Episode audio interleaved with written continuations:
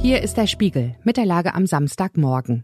Heute geht es um die scharfe Attacke des Kanzlers gegen Putin in Washington. Wir befassen uns mit Benjamin Netanyahu, der die US-Regierung düpiert.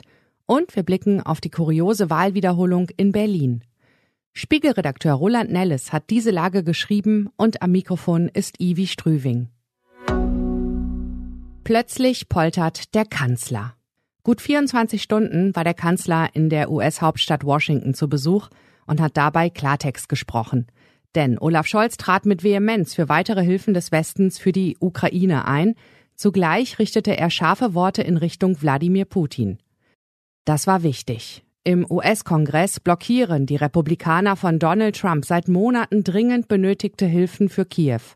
Das nächste Militärpaket steht auf der Kippe.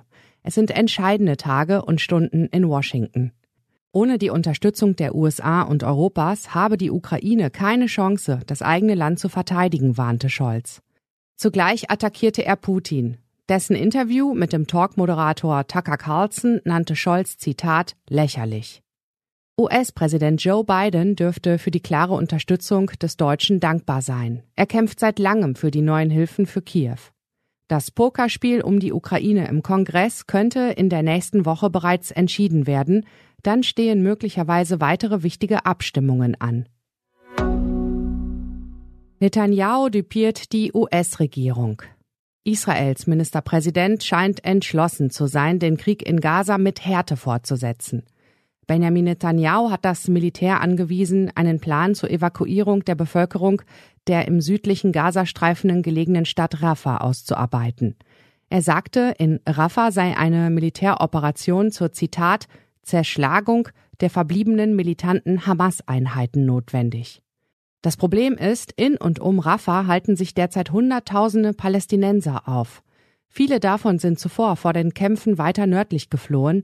Die Sicherheit der Zivilbevölkerung bei einem Angriff sicherzustellen scheint praktisch unmöglich zu sein.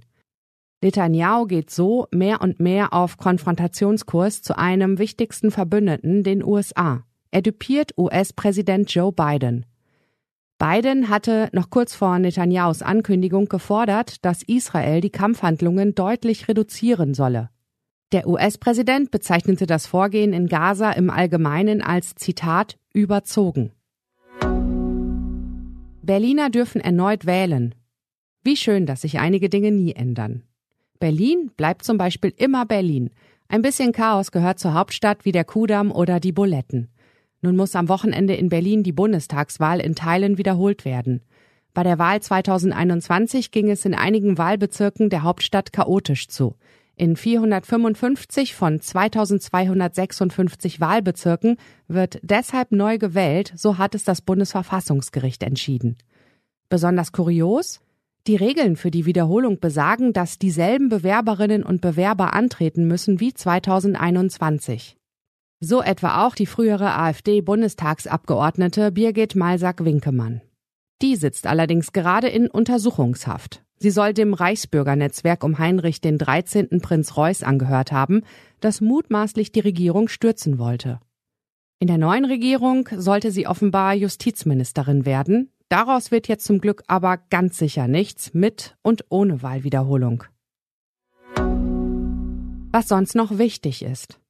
Bis zum Ende des Jahrzehnts will die Bahn eigentlich mit mehr als 450 ICE auf ihrem Schienennetz unterwegs sein wäre da nur nicht der Sparhaushalt der Ampel. Vize-Aufsichtsratschef Martin Burkhardt ist besorgt. Die Maschine wollte auf dem Flughafen Naples in Florida landen, dann fielen die Triebwerke aus. Der Pilot eines Privatjets steuerte daraufhin die Autobahn I-75 an, zwei Menschen starben. Sie kennen sich bestens aus den acht Staffeln der Fantasy-Serie Game of Thrones. Jetzt wollen Sophie Turner und Kit Harrington in einem Horrorfilm mitspielen.